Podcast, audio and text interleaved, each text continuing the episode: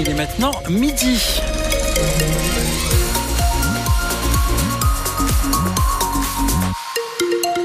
On va profiter des éclaircies en cette matinée parce que rapidement les nuages vont s'imposer. Température maximale attendue aujourd'hui de 10 à 13 degrés pour l'ensemble de la Champagne-Ardenne. Les informations à présent avec vous, Étienne Cholet. Coup d'envoi dans quelques heures de Stade de Reims, Lille. 24e journée de Ligue 1 de football, match à 17h. L'adversaire du jour est plus haut dans le classement et une obsession pour nos Rémois, gagner enfin à domicile, car depuis le début d'année, Alexandre Dabran, les Rouges et Blancs n'y arrivent pas. Trois matchs à Delon et aucune victoire. Et à vrai dire, on ne s'en est jamais rapproché. Face à Nantes, les Rémois ont difficilement accroché un match nul 0 à 0 fin janvier. Une semaine plus tard, la déconvenue 3 buts à 2 face à Toulouse n'était guère plus brillante. Et seul le sursaut face à Lens, il y a 15 jours, avec un match nul un but partout, a permis de retrouver un peu de sourire dans les travées du stade de l'Aune. Alors ce quatrième match de l'année dans l'entre-rémoise donne beaucoup d'espoir. L'entraîneur Will Steele a envie de se sortir de cette série négative? C'est chiant parce que tu as envie de gagner pour les supporters, tu as envie que, que Delon soit euh, ouais, l'endroit qui, que les supporters méritent qu'il soit. Euh, on, a, on a enchaîné du, ouais, du bon et du moins bon, nettement moins bon à domicile. Et euh, Ouais, on doit, on rectifier le tir. On en est, on en est conscient. C'était déjà mieux contre contre Lens, donc à nous de, à nous de confirmer ça. Confirmer et donc gagner face à Lille permettrait non seulement d'ouvrir le compteur de victoire à Delon, mais aussi de se rapprocher des Lillois au classement, de joindre en quelque sorte l'agréable à l'utile.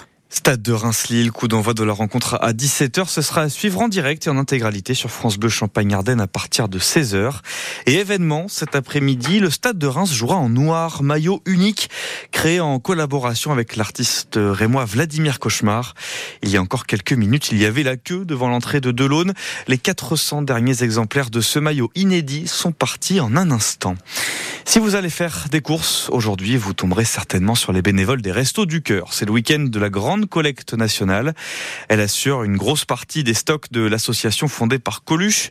L'objectif de l'association est d'atteindre 9000 tonnes de dons.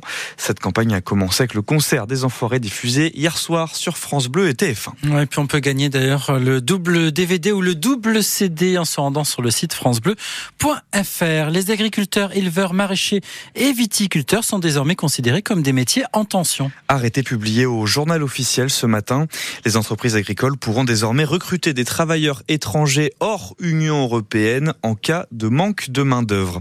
Cette annonce intervient dans les dernières heures du salon de l'agriculture à Paris. Il ferme demain soir. Un salon marqué par la crise agricole et dans ce contexte, les producteurs de lait pour Lactalis ont réussi à trouver un accord avec ce géant agroalimentaire. Il y a un mois, la société payait 405 euros la tonne de lait. Ce sera désormais 425 euros. Et c'est le gouvernement qui se réjouit de cette annonce. Le ministre de l'Agriculture, Marc Fesneau. C'est le prix de base 425. Euh, généralement vient s'ajouter à ça des augmentations ou des primes qui sont liées à la qualité du lait. Il y a un prix de base et puis il y a un prix qui vient récompenser ceux qui travaillent le mieux et qui permettent d'avoir le plus de taux de matières grasses, de protéines, etc. Et donc euh, il y aura des discussions encore. Mais c'est pour ça qu'on a fait Egalim. C'est pour ça qu'on doit l'étendre à d'autres secteurs d'activité agricole. Je rappelle qu'une grande partie des secteurs agricoles ne sont pas dans Egalim. Je pense aux fruits et légumes, je pense aux céréales pour des raisons voulues par les professionnels d'ailleurs. Mais qu'on ait un prix de référence à partir en deçà duquel on ne peut pas rémunérer un agriculteur, quel que soit l'agriculteur, quelle que soit sa géographie, quelle que soit sa compétitivité, ça me paraît être une chose qui va dans le bon sens. Après, évidemment, il y a une négociation euh, entre les uns et les autres pour fixer le prix qui soit le meilleur. Mais en tout cas, à la base, il faut que ça rémunère le producteur. Et quand on dit ça rémunère le producteur, ça doit rémunérer ses intrants, mais ça doit le rémunérer lui. Il faut qu'à la fin, il en sorte un salaire. La Marne et les Ardennes, nouveau département test pour le RSA sous condition. C'est une annonce du gouvernement. Il y a désormais 47 départements concernés, dont les deux nôtres. Le RSA sous condition oblige les allocataires à 15 heures d'activité par semaine pour toucher cette aide. Des tirs israéliens et une bousculade. La communauté internationale réclame une enquête après le drame dans la bande de Gaza. Plus de 110 morts selon le Hamas lors d'une distribution de vivres avant-hier jeudi. La famine menace le territoire palestinien. Le président américain Joe Biden annonce que les États-Unis participeront dans les prochains jours à des largages d'aide humanitaire sur la bande de Gaza. Les flammes Carolo se déplacent sur le parquet de Tarbes ce soir pour la 18e journée de Ligue féminine. Les deux équipes se suivent au classement. Les Tarbaises sont 7e, les Ardennaises 8e. Coup d'envoi à 20h. Le Reims Champagne Run est de retour. Rendez-vous les 12 et 13 octobre prochains. Les inscriptions sont ouvertes sur le site de Reims Champagne Run depuis hier. Les parcours vont de 3 km pour les enfants à 90 km pour les plus motivés, moins sportifs, mais tout aussi amusants. Idée de sortie ce soir à Cormontreuil. On va parler histoire, religion et humour. C'est du théâtre. Une pièce belge relate les 800 ans de vie à Reims des sœurs du couvent Sainte-Claire.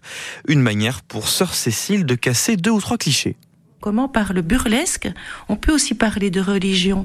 C'est pas peut-être si spontané et évident au départ, et en fait, de pouvoir amener des questions de, de fond aussi, des questions plus spirituelles, à partir de quelque chose qui est du domaine euh, comique et burlesque. C'est vraiment de l'ordre d'un témoignage.